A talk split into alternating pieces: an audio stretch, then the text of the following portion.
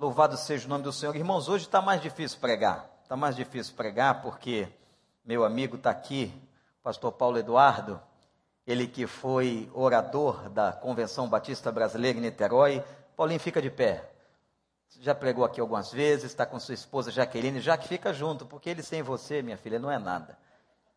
Viu? É um prazer ter vocês aqui. Aliás, foi um grande sermão, uma mensagem belíssima que Deus abençoe sua vida. Você sabia que você vai ser o preletor dos casais aqui da igreja? Sabia disso? Não, fica sabendo agora que eles custaram te telefonar, já estou te comunicando. Então você que está aí na internet, venha ouvir o Paulo com os casais da igreja. Gente, nós estamos estudando Lucas 8, abre a sua Bíblia, na parábola do semeador. Depois disso, Jesus ia passando pelas cidades e povoados proclamando as boas novas do reino de Deus, e os doze estavam com ele. Também algumas mulheres que haviam sido curadas de espíritos malignos e doenças. Maria, chamada Madalena, de quem havia saído sete demônios. Joana, mulher de Cusa, administrador da casa de Herodes. Susana e muitas outras. E essas mulheres ajudavam a sustentá-los com seus bens. Reunindo-se uma grande multidão e vindo a Jesus, gente de várias cidades, ele contou esta parábola. O semeador saiu a semear, e enquanto lançava a semente, parte dela caiu à beira do caminho e foi pisada, e as aves do céu a comeram. Parte dela caiu sobre as pedras, e quando germinou, as plantas secaram, porque não havia umidade. Outra parte caiu entre espinhos, que cresceram com ela e sufocaram as plantas. Outra ainda caiu em boa terra, cresceu e deu boa colheita, a cem por um. Tendo dito isto, exclamou aquele que tem ouvidos para ouvir que ouça. Seus discípulos perguntaram-lhe o que significava aquela parábola. E ele disse: A vocês foi dado o conhecimento dos mistérios do reino de Deus mas aos outros eu falo por parábolas para que, vendo, não vejam, ouvindo, não entendam. Este é o significado da parábola. A semente é a palavra de Deus. As que caíram à beira do caminho são os que ouvem, e então vem o diabo e tira a, planta, a palavra do seu coração, para que não creiam e não sejam salvos. As que caíram sobre as pedras são os que recebem a palavra com alegria, mas quando a, quando a ouvem, mas não tem raiz. Creem durante algum tempo, mas desistem na hora da aprovação. As que caíram entre espinhos são os que ouvem, mas ao seguirem o seu caminho são sufocados pelas preocupações, riquezas e prazeres da vida, e não amadurecem. Mas as que caíram em boa terra são os que com coração bom, generoso, ouvem a palavra e a retém e dão fruto com perseverança. Que o Espírito Santo nos abençoe. Essa é a terceira parte do estudo desse texto. E nós já falamos sobre o semeador. Eu disse a vocês que o curioso é que a palavra, a Bíblia não fala quem é o semeador. Nos dá uma ideia de que aqui o semeador é o Senhor através da sua igreja, nomeando a sua igreja como corpo vivo de Cristo. Então nós somos as mãos do semeador. Nós somos o corpo do semeador. E o que é que o semeador semeia? Diz o texto: o semeador saiu para semear a semente. Repete comigo: o semeador saiu. E o texto fala de quatro tipos de solo. Jesus aplicou naquele momento, a palavra vai declarar, que ele faz uma explicação teológica muito interessante de que naquele momento não era momento para que todos entendessem o que ele estava dizendo, mas que posteriormente eles viriam entender. E aqui, amados, ele começa a falar dos solos. Na semana passada, nós falamos da quando a semente cai na beira do caminho.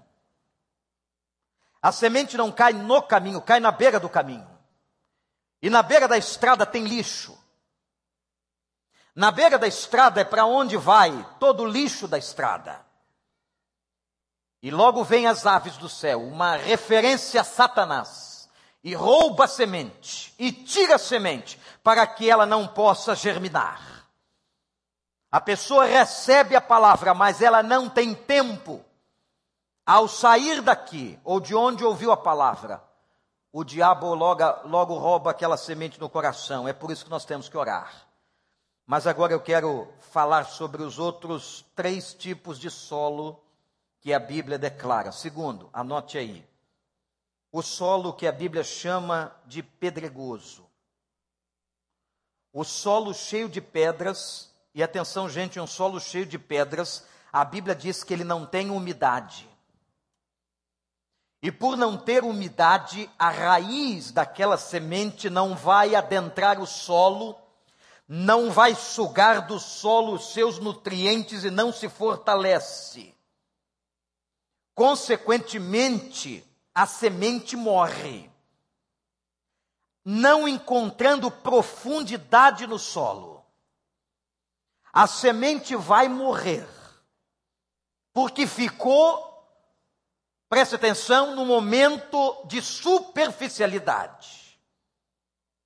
E Jesus então faz a aplicação ao segundo tipo de solo, ao segundo tipo de coração. Eu disse semana passada, que muitas pessoas que ouvem o Evangelho, estão na igreja, têm uma Bíblia em casa, sabem fazer uma oração, leem livros evangélicos, frequentam os templos, não são convertidas. E o que esta palavra está nos ensinando exatamente sobre isso? Está mostrando para nós, gente, que conversão é um negócio mais sério que ter uma experiência com Jesus é muito mais do que uma religião, ou de que está frequentando uma igreja. O texto aqui está falando do coração pedregoso, do coração que não cria raiz. Ele está falando de um coração árido. É a imagem do evangelho sem raiz. Interessante. Essa pessoa ouve a palavra. Que palavra é essa? Olha para mim, eu não estou falando da palavra de ninguém. Eu estou falando da palavra de Deus. A palavra de Deus é a única que tem poder de transformar a vida, o coração e a mente os valores de uma pessoa. Você crê nisso? Então não é estar ouvindo a palavra de alguém. Você pode chegar no púlpito de uma igreja e não ouvir palavra de Deus. Você pode ouvir todo tipo de palavra. Você pode ouvir um discurso político, você pode ouvir um arrazoado sobre obras sociais, mas palavra de Deus é o núcleo da Escritura, é a Bíblia Sagrada, é a interpretação do texto, é a unção de Deus que vem sobre o pregador e ele apenas expõe, ele apenas coloca para fora o que Deus trouxe na revelação da Escritura. Isso é palavra. A pessoa vem e ouve a palavra. Ela está dentro da igreja, observem isso, ou ela está em algum lugar, ou escutou um CD, ouviu um testemunho, ouviu a palavra. Mas naquele momento, aquela palavra fica por um pouco de tempo. E diz o texto, e Jesus estava ensinando que as pedras do coração vão sufocar aquela semente. Semana passada eu citei o Mosaico de Deus, um livro de um alemão chamado Helmut Tillich, que faz uma explicação sobre várias parábolas de Jesus. E quando Tillich chega exatamente na parábola do semeador, neste ponto sobre a semente que cai entre as pedras e ela não cria raiz, ele argumenta e fala sobre um cristianismo emocional ou intelectual. Achei interessante a visão de Tillich. Porque o que é o cristianismo emocional? É o cristianismo que nós recebemos apenas no campo das nossas emoções, que mexe com o estado psicológico do homem sem gerar qualquer outra coisa, apenas emoção. Você fica tocado, porém não transformado. Você fica emocionado, porém aquilo não tem prosseguimento. O cristianismo emocional é o cristianismo que vem a nós, que chega até nós, o evangelho que bate em nós, que faz com que lágrimas sejam arrancadas dos olhos, mas ele não gera transformação na vida de uma pessoa. E aqui, meus irmãos, me permitam fazer uma, uma correlação com a personalidade humana. Nós temos dentro deste santuário pessoas diferentes, nossos DNAs são diferentes. Nós temos características psicológicas diferentes. Há pessoas que estão aqui que são muito mais emotivas do que outras pessoas. Há pessoas que vão chorar simplesmente porque ouviram acordes do Roberto Carlos. Há outras que são muito mais secas que são mais frias. Isto tem a ver com a personalidade, com a história de formação e até genética de cada um de nós. Ninguém deve se culpar por ser assim ou de outra forma. Mas a Bíblia diz que quando o Senhor estava nos formando, e nós cremos nisso, que a mão de Deus está na formação de uma criança no feto, lá no ventre da mãe, ele sabia quem você seria, ele já tinha determinado, porque não é escolha sua, a casa que você ia nascer, os pais que você teria, o código genético que você ia ter na sua vida, ele sabia disso, portanto, Deus não está surpreso, Deus não está triste, Deus não está decepcionado se você é mais emotivo ou menos emotivo. Mas o fato é que há pessoas que olham para o Evangelho apenas com a veia da emotividade. E quando que fala da racionalidade, estamos no mesmo viés. Há pessoas que são, meus irmãos, extremamente racionais, elas são lógicas, elas são cartesianas. Elas são pessoas que elas vão sempre observar um sermão, uma mensagem, e elas vão se guiando racionalmente pela lógica do sermão, pela pontuação didática do pregador, e elas vão entendendo, e elas entendem o Evangelho. Eu tinha um tio que não era convertido e conhecia o Evangelho, era jornalista. Tive uma experiência com aquele homem impressionante. A vida inteira ele leu a Bíblia. Quando me converti na minha adolescência e fui compartilhar com aquele meu tio, ele sabia cada passo da Bíblia. Eu disse, tio, como é que o senhor conhece? Eu conheço este livro de ponta a ponta. E ele conhecia. Teve uma vida infeliz e triste. E meus irmãos, o que é a urgência do evangelho da pregação? Pastor Franco quando nós vamos lançar esta campanha evangelística maciça em fevereiro, eu recebi um, uma ligação na quinta-feira à noite no gabinete pastoral do Templo Antigo. E eu me afastei um pouco do meu tio. Essas circunstâncias da vida onde nós erramos. Porque o Evangelho não nos tem que afastar, principalmente das pessoas que não são crentes. Tem pessoas que cometem este erro. O Evangelho tem que nos aproximar delas para que elas possam conhecer Jesus através de nós. E eu me afastei dele. Foi ele que me iniciou muitas vezes ao futebol. Não era meu pai que me levava aos jogos, era ele. Tínhamos um carinho muito grande e aquela conversão gerou no meu tio um ciúme. Porque ele não tinha filho homem. E por várias vezes ele tinha dito à minha tia, minha mãe, meu pai, Wander é como um filho que eu não tive. Ele só teve uma filha. E quando eu me converti, eu quebrei aquela unidade.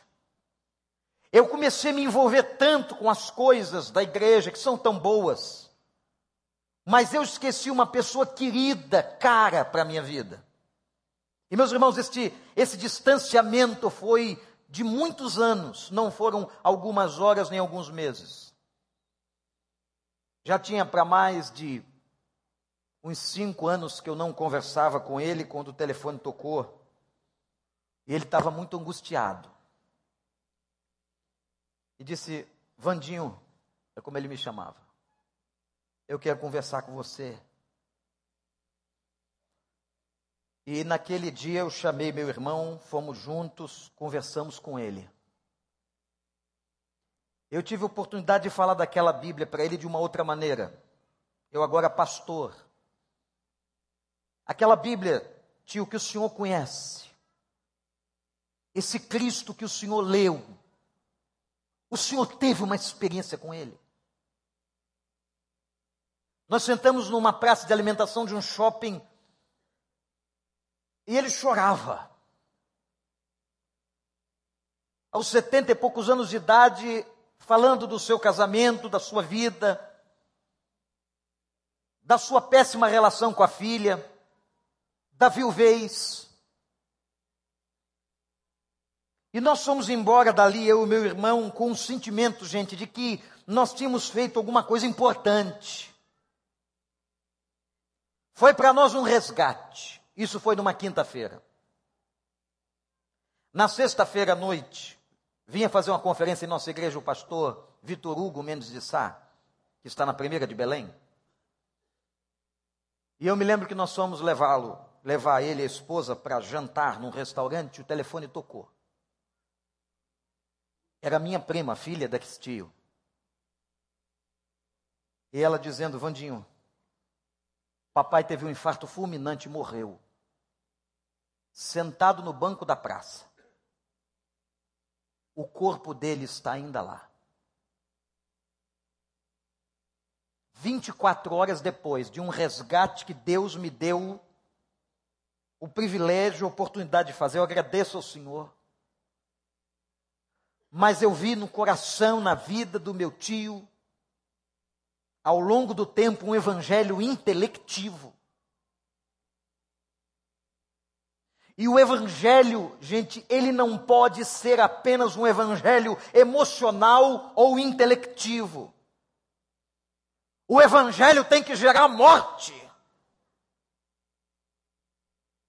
Entendo o que eu estou dizendo agora, o que vai fazer com que uma pessoa seja efetivamente convertida é o fato de que ela morreu. Morreu para muitas coisas da sua vida. Tem muita gente que está presente na igreja, que sabe a Bíblia, que tem um entendimento claro do plano da salvação, que se emociona nos cultos, mas não é convertida porque o Evangelho não gerou sobre ela morte. Uma vez perguntava para Jorge Miller por que, que ele fez aquela obra tão grande na Inglaterra, ajudou tanta gente, por que, que você ajudou tantas crianças, esse ministério tão relevante que você teve, Jorge Miller, de onde você tirou? Ele disse, respondeu a pessoa que o indagava, porque Jorge Miller morreu. Quando Paulo diz assim, agora não vivo eu, mas é Cristo que vive em mim. Repete essa frase comigo. Agora não vivo eu, mas é Cristo que vive em mim. De novo, gente, agora tá fraco, fala com força. Agora não vivo eu, mas é Cristo. Será que é verdade? Será que o nosso evangelho, este momento é reflexivo, é introspectivo, é de exame pessoal? Será que o nosso evangelho está apenas no campo da emotividade ou da intelectualidade? Será que tem gerado morte? Morte dos desejos, morte dos pecados. Gente, cristianismo é transformação. Se uma coisa não está acontecendo na sua vida, olha para cá, se esse evangelho não está gerando mudança em você e você é a mesma pessoa, tem alguma coisa que está errada. Não basta acreditar. Quem foi que disse para você que o crer do Novo Testamento é no sentido de nós acreditarmos em alguma coisa? Não é. Quando o grego fala de crer, ele está falando de alguma coisa que é uma submissão à autoridade de alguém. Eu estou morrendo nos meus desejos. Eu estou morrendo na minha vontade. Eu estou morrendo nas minhas limitações. Cristianismo tem que gerar mudança. É o cristianismo que o texto está falando. Jesus está dizendo que não tem raiz. Não tem raiz. Logo as pedras vêm, não tem aquela situação de umidade, as raízes não crescem, não tem solidez. Esse solo é o segundo tipo de solo. Um solo pedregoso, que se parece com o coração de muita gente que frequenta as nossas igrejas, e eu vou mais longe de gente que já se batizou, que já deu profissão de fé, que já foi para a classe de novos crentes, mas gente que ainda não morreu. De gente que ainda não experimentou o que é a transformação profunda do Evangelho. Terceiro tipo de solo, anote aí. É o que ele chama do solo espinhoso. O solo espinhoso é o solo que sufoca aquela semente. Imagina o espinho e uma planta espinhosa que você não pode tocar nela e tudo que ela tocar vai machucar. Tudo que vai tocar vai machucar. A semente cai naquele coração, naquela vida, naquela pessoa. Mas existem espinhos. Espinhos que não foram arrancados. Espinhos que não foram extirpados pelo poder do Evangelho. E por que não foram? Eu disse a vocês no início desse estudo, dessa reflexão, que a salvação e a santificação têm um princípio básico de liberdade, onde o homem precisa permitir a ação de Deus na sua vida. Se você não permite a ação de Deus na sua vida, se você não abre o seu coração, se você não abre a sua mente, se você não deixa Deus fazer, você vai passar 5, 10, 20, 30, 40 anos nos mesmos pecados, no mesmo lugar. O espinho tem que ser arrancado, mas o espinho fica. E tem gente que deixa o espinho ficar e a semente cresce junto. Interessante. Tem semente que vai crescendo junto com o espinho. Então você recebe a palavra, você recebe a palavra, a palavra vai até tomando algum corpo, ela vai até se desenvolvendo de alguma maneira, mas vem os espinhos. E Paulo, meus irmãos, falava sobre espinhos na sua vida, num outro sentido, muito interessante. Mas eu gosto da ideia de Paulo, da tese de Paulo, do clamor de Paulo, de que espinhos têm que ser arrancados. E o que são esses espinhos? A definição textual está aí, na sua Bíblia, só você olhar para ela. Ele diz que os espinhos são os cuidados com a nossa própria vida. Nós somos tão cuidadosos e preocupados, às vezes, com coisas que não são importantes. Gente, nós gastamos tempo com coisas irrelevantes. E aquilo que é mais importante, nós relegamos a segundo plano, como a vida, de meu tio Irineu, eu releguei. E se não fosse um escape da graça, por 24 horas, eu não teria tido aquela oportunidade. Os espinhos são os cuidados da nossa vida, mas espinho no texto também é dinheiro. O dinheiro faz uma bagunça. O problema não é o dinheiro em si, o problema é o que a gente faz com o dinheiro. É o coração com o dinheiro. E, pessoal, a questão do dinheiro não é só uma questão para quem tem o dinheiro. Mas a pessoa que ambiciona o dinheiro, e ela vive em torno do dinheiro, a sua vida, os seus projetos são todos para só ganhar dinheiro. Ganhar dinheiro não é ruim. O problema é quando você coloca o coração nisso.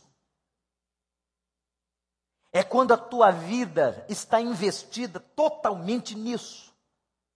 A sua mente só valoriza isso. E você é capaz de passar por cima de qualquer pessoa, qualquer situação, por causa do dinheiro. O texto fala de riquezas. Então, os nossos cuidados com a nossa própria vida ou o dinheiro podem sufocar a semente. Quanta gente vai embora e vira as costas para Jesus, como aquele jovem rico, por causa do dinheiro. Você quer me seguir? Então vende tudo. O que Jesus estava fazendo era um teste com o coração dele para ver até onde, até onde ele queria segui-lo realmente. Até onde a sua capacidade de renúncia? Porque esta é a palavra-chave desse tipo de solo. Se a palavra-chave do segundo tipo de solo é morte, nós temos que morrer em nós mesmos a palavra para esse terceiro tipo de solo é renúncia. E nós temos que renunciar algumas coisas, padrões de vida, hábitos. Nós estamos começando um ministério aqui, irmãos, chamado Celebrando a Recuperação, que é um ministério extraordinário. Nós estamos orando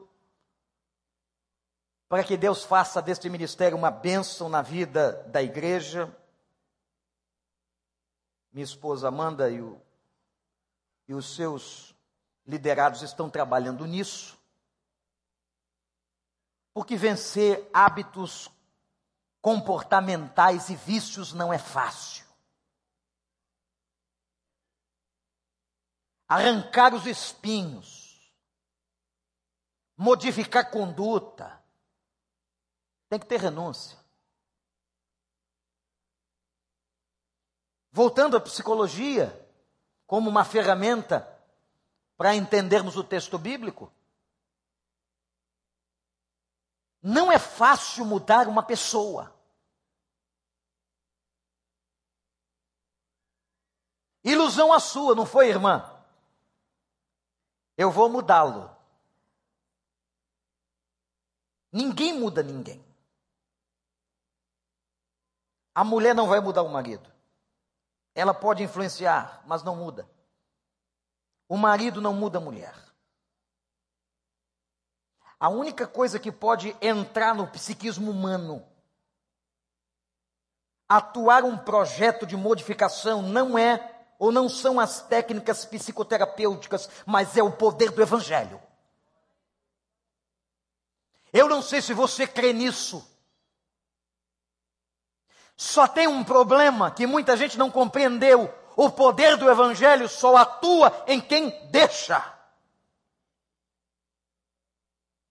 É por isso que nós temos pessoas que vêm para a igreja, se tornam membros da igreja, mas elas não se modificam.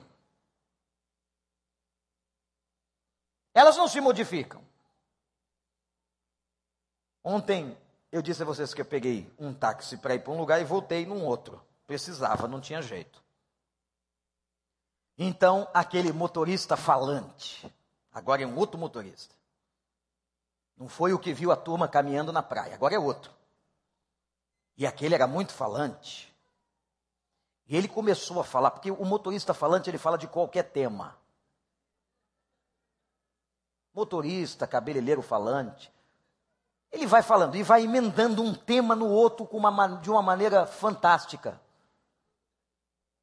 Ele entrou no assunto de religião e disse: Pois é, o Senhor é minha última corrida. Eu não tinha nada com isso, mas. Porque eu tenho um casamento que eu não quero ir. O senhor não quer ir por quê? Porque eu não quero ir. E por que o senhor vai? Porque a minha mulher quer que eu vá. Falei, então o senhor tem que ir. Olha o diálogo de maluco dentro do táxi até. Eu não sabia nada sobre o casamento. E eu disse, mas qual é o problema do casamento?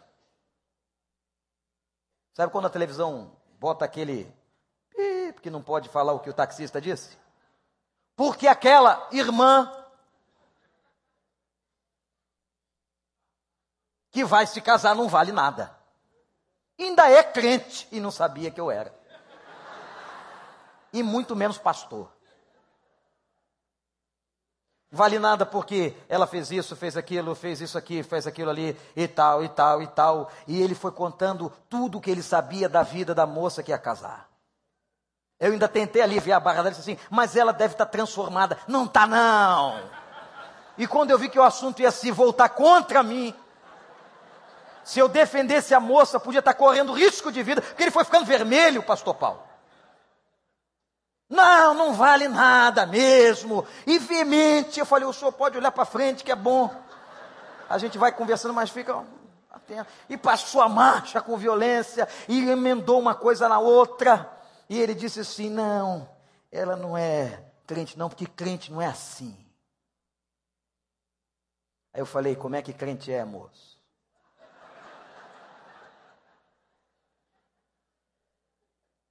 Ele é a pessoa assim mais calma, né? Eu falei, eu não sou muito calmo, não. Pessoa assim, ele fez, ele fez uma imagem que todos nós gostamos. Aquele crente bonzinho, calminho, gente boa. Eu pensei na mesma hora, esse cara não sabe nada de igreja. Não sabe que nós estamos em processo. Está todo mundo aqui em processo. Todo mundo aqui sentadinho parece um anjinho. Eu e você. Quando a gente passa naquela porta, as coisas começam lá no estacionamento. É irmão querendo comer a orelha do outro. É situação dentro de casa, é vício de comportamento, é situação de família. Nós estamos em obras. Mas a obra só vai ser realizada no coração daquele que deixa.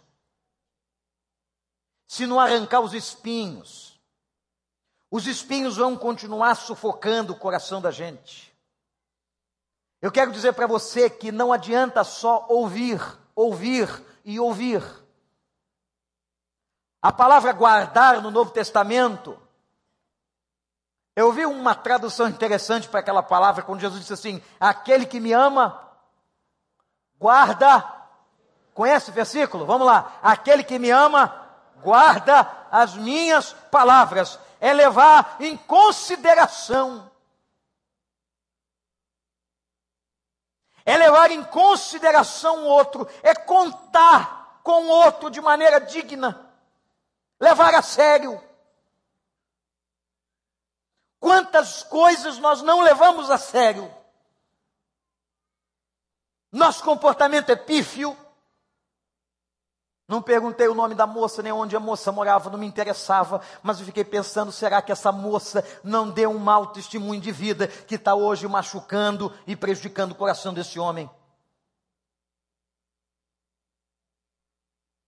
Os espinhos sufocam. E o Evangelho, meus irmãos, tem que fazer o que fez no quarto tipo de solo. O segundo tipo não criou raiz. Ficou na superficialidade da emoção ou do intelecto. No terceiro tipo, os espinhos da vida sufocaram e mataram a semente. No quarto, o negócio funcionou. Porque Jesus vai dizer o seguinte: o solo era fértil. E o solo era tão fértil que produziu frutos. O texto vai dizer que nós temos que viver um evangelho digno de arrependimento, de mudança. Aquele evangelho onde a pessoa ouve a palavra, a palavra entra, Ela está dentro da igreja, sim, ela se batizou, sim, mas ela especialmente está sofrendo um processo de transformação. Isso é solo fértil. Solo que produz em abundância. Semente que cresceu.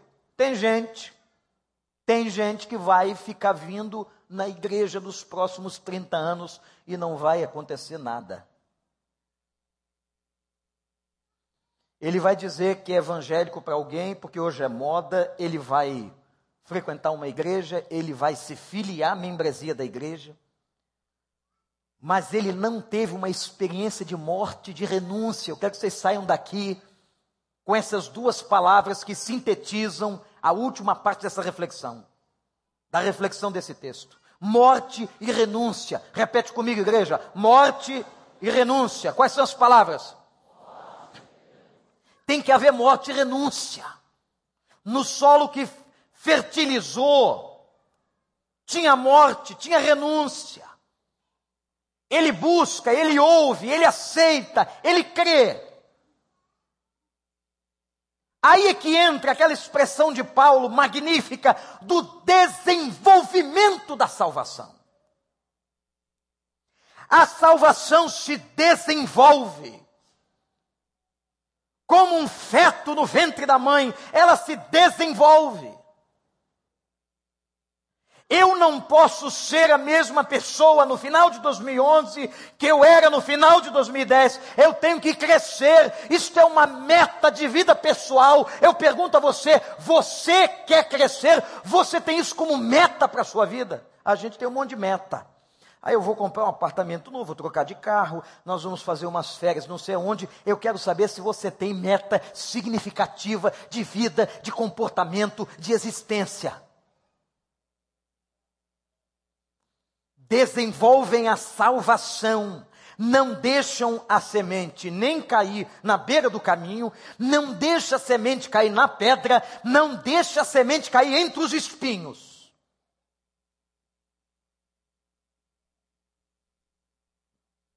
Há uma crise em que as pessoas dizem, eu sou assim. É a frase mais idiota que um homem pode dizer. Eu nasci assim, eu sou assim mesmo. E se você quiser me aceitar, me aceita assim. Estupidez. Sabe por que nós podemos mudar? E sabe qual é o problema da mudança? Olha para cá. Você pode mudar para melhor, hein? Ou pode mudar para pior. Tem gente que ficou velho e pior. A velhice tem que ser uma bênção e é uma bênção. Primeiro, pelo fato de Deus ter concedido àquela pessoa longevidade na terra. Mas abençoada tem que ser essa velhice. De gente que sabe viver. De gente que pode ser exemplo para um neto, para um filho. De gente que é relevante a pior coisa do mundo é quando a pessoa está terminando a sua vida com 70, 80, 90 anos e ela é ignorada, ela é chata, ela é inconveniente, ela é uma péssima crente. A velhice não lhe trouxe sabedoria. Porque a sabedoria tem que ser uma característica de salvação desenvolvida. E às vezes tem gente mais nova com mais sabedoria do que gente velha. Mas eu acho que você quer envelhecer. Envelhecer com saúde. Só não pode morrer com saúde, que ninguém morre com saúde. Você morre por falta da saúde. Um colega foi Fui consolar um colega de São Paulo que tinha perdido o pai. E disse: Poxa, que Deus te console. Não, pastor, fica tranquilo. Meu pai morreu com saúde.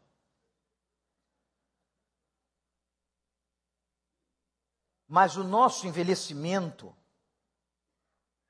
tem que ser um envelhecimento que gere coisa boa. Gente, a vida está passando. Olha para mim. Lembra quando tinha 18? Aí a gente, para aliviar a onda, diz assim: parece ontem. Não é? Parece ontem, parece ontem, nada tem tempo a beça. A coisa mais dura para a gente é pegar retrato antigo. Alguém ontem olhou para o Gabriel, me deixou numa situação, eu vou ter que buscar minha psicóloga, que é a Amanda. Olhou para o menino e disse assim: Mas olha, é igualzinho o senhor. Eu fiquei tão feliz, né? A diferença é só o cabelo. Se é para falar isso, não fala nada. Eu disse para a moça assim: Mas eu também tinha. Eu também tinha. Gente, vamos envelhecer na presença de Deus. Vamos passar os nossos dias fazendo da nossa vida relevância. Uma vida em que seja um bom testemunho para as pessoas. Que não seja como aquela figura do táxi. Aquela personagem que o taxista estava falando, que não era crente, não. E agora que a moça dizia que era? Não era crente, não. Vamos envelhecer desenvolvendo nossa salvação. Vamos envelhecer deixando a semente germinar. Vamos envelhecer crescendo no Senhor até o dia que Ele nos chamar. Vamos deixar com que o Espírito Santo faça da vida de todos nós uma vida abençoada na vida de outros. Amém, irmãos? Solo fértil. Que Deus arranque de nós as pedras e os espinhos que sufocam a semente. Porque a semente está caindo agora. E a gente pode deixar ela dar fruto ou não. Juninho, vem cá, meu filho. Até andando ele é diferente. O cara tocava no catinguelê. É isso mesmo? Catinguelê e a semente caiu no teu coração. Ontem o Juninho estava contando para a gente lá na praia, eu não estava aqui quando ele veio à igreja, e ontem a juventude chamou ele de novo. E eu fiquei ouvindo esse homem falar, esse cara aqui é um milagre de Deus. Isso aqui chegou cocaína, foi rico, ficou pobre, pegou a filha com uma pedra de crack na boca. Quantos anos ela tinha? Um ano e oito meses. A pedra ele deixou cair. Gente, eu fico olhando para a vida do Juninho. A gente tinha que louvar a Deus, que a Bíblia diz assim: por uma alma que se salve, o céu entra numa festa. Deus salvou. E ele disse ontem: todo o grupo do Catinguele hoje é convertido. Louvado seja Deus. Agora olha aqui, presta atenção que eu vou dizer para você. Você não pode pegar um cara desse, sambista. Ontem eu estava observando, Juninho, quantos irmãos da igreja sabem aqueles sambas velhos? E olha, pode pegar um cara desse e botar o cara para cantar hino do cantor cristão. O evangelho, olha para mim, é eclético. A Bíblia diz em Hebreus que a graça de Deus é multiforme. Nós temos uma voz daquela da Elang, que é um negócio maravilhoso, e tem um homem deste Deus cantando samba. Qual o problema? A Elaine vai atingir tanta gente que tem aquele perfil e Julinho, Juninho vai atingir outros. Mas o bom é que isso aqui foi solo fértil do Senhor. E a gente tem que louvar a Deus, irmãos. Paulinho, eu já há muitos anos com você vou à Convenção Batista Brasileira. Mas quando eu ouvi, e tinha outros pastores comigo, pastor Tiago estava lá, pastor Franco, pastor Júnior, irmãos, quando Paulo terminou de pregar, ele apresentou um coral formado com gente da Cracolândia de São Paulo. Eu vou trazer o coral aqui, Paulinho. Eu quero que você arrume lá, nós vamos trazer aquele coral aqui. E eles começaram a cantar um hino de libertação. Eu sou livre, o sangue de Jesus me lavou. E você olhava aquele coral daqueles ex-meninos de rua, gente que vivia na marginalidade, mendigando, eles de mão para cima, quase que gritando: Eu sou livre. Gente, isso é maravilhoso demais. E o ginásio todo se emocionou com aquilo, Paulinho um dos momentos mais marcantes da história da Convenção Batista Brasileira. Sabe o que, que marca a nossa vida? Sabe o que, que a gente gosta? Ver gente que Deus transforma. Agora tem que abrir o coração, tem que deixar o solo ficar fértil, não é não, Juninho? Não é verdade? Se a gente ficar ali, o diabo vem roubar a semente e fica caindo a semente dos espinhos e vem as pedras e destrói. Gente, vamos glorificar que a gente tem a semente que a gente tem um semeador, que a gente pode levar semente com ele. Vamos glorificar o Senhor. Então nós vamos terminar esse culto. Eu queria que você cantasse de novo. No hino. Não, hino, não estou brincando. Não vou fazer isso com você. Nós vamos cantar aquela música. Toca aí, toda. E o Juninho colocou. Foi você que colocou isso? No ritmo de samba?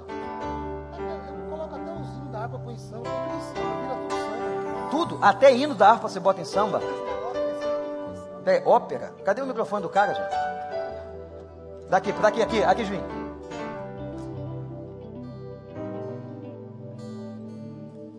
Ele ontem cantou isso lá na praia com a turma da juventude.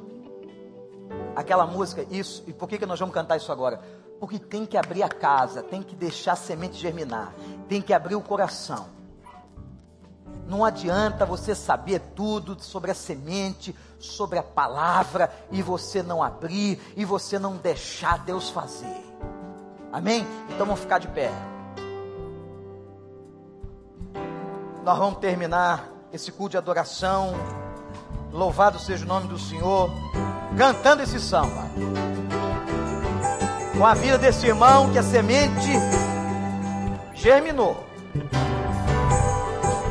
Olha, é diferente. Hein? aqui, eu quero subir o mais alto que eu puder, só pra ti olhar para ti e chamar sua atenção para mim. Eu preciso de ti, Senhor. Eu preciso de ti, papai. Sou pequeno demais, da tua paz. Largo tudo por te seguir. Uh, vai!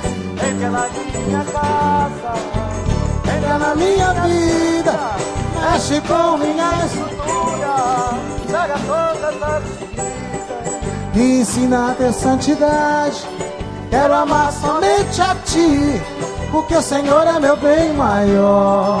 Faz um milagre em mim. Entra na minha casa, entra na minha vida, mexe com minha estrutura, sara todas as feridas, ensina a ter santidade. Quero amar somente a ti porque o Senhor é meu bem maior. Faz, faz um milagre, porque o Senhor.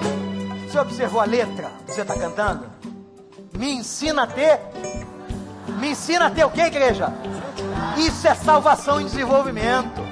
Vamos dizer assim, abre, eu abro a minha casa, vem para minha casa, vem para minha vida, vem para o meu coração. Isso é poesia. Em cima do texto de Zaqueu, abre, deixa ele fazer para que nós frutifiquemos para o Senhor.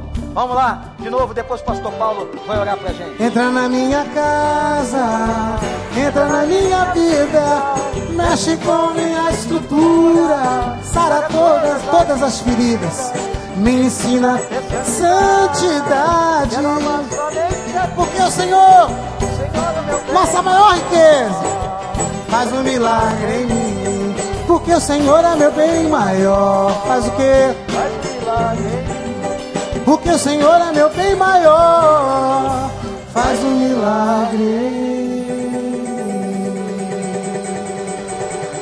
Glória a Deus.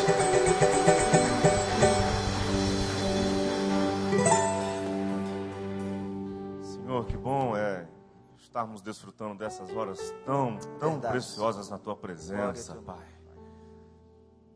Senhor, nós podemos fazer nossa afirmação que nós encontramos na tua palavra, Pai. Quando Moisés ouviu do próprio Senhor, tira as sandálias dos teus pés, porque o lugar em que tu estás é terra santa. Senhor, esse lugar é terra santa. O Senhor está presente aqui, Pai. Te agradecemos, Senhor Deus, pela voz profética que veio aos nossos corações nessa manhã, Pai. Te agradecemos, Senhor Deus, porque a tua palavra que veio como lança certeira na direção de todos nós, Pai, ungida pelos céus. Te agradecemos pela vida do teu servo, profeta do Senhor colocado neste lugar, pastor Vander pela sua família, Amanda, o Gabriel, família tão bonita, abençoada, Pai. Que o Senhor continue derramando bênçãos sobre bênçãos neste lar, Pai. Senhor Deus, te agradecemos pela vida do teu servo, Juninho, que de modo tão maravilhoso, Pai, foi tocado e transformado pelo teu evangelho, encontrou libertação no Senhor Jesus. Aleluia. Pai. Senhor Deus, entra em nossas casas todo dia, Pai gerando transformações profundas em nosso lar, em nossos corações, em nossos hábitos, em nossos sentimentos, em nosso modo de ser, em nossa forma de existir, em nosso modo de lidar com os nossos irmãos, em nossos pensamentos, Pai. Não queremos, Senhor Deus, professar um evangelho que esteja apenas na dimensão intelectual de nosso ser, Pai. Queremos, Senhor Deus, que transformações profundas sejam processadas em nossas vidas, Pai. Te agradecemos muito, Senhor, por tudo aquilo que nós ouvimos nessa manhã, de tão rico, de tão precioso, de tão abençoador, de tão desafiador, Pai, em nome de Jesus. Amém. Amém.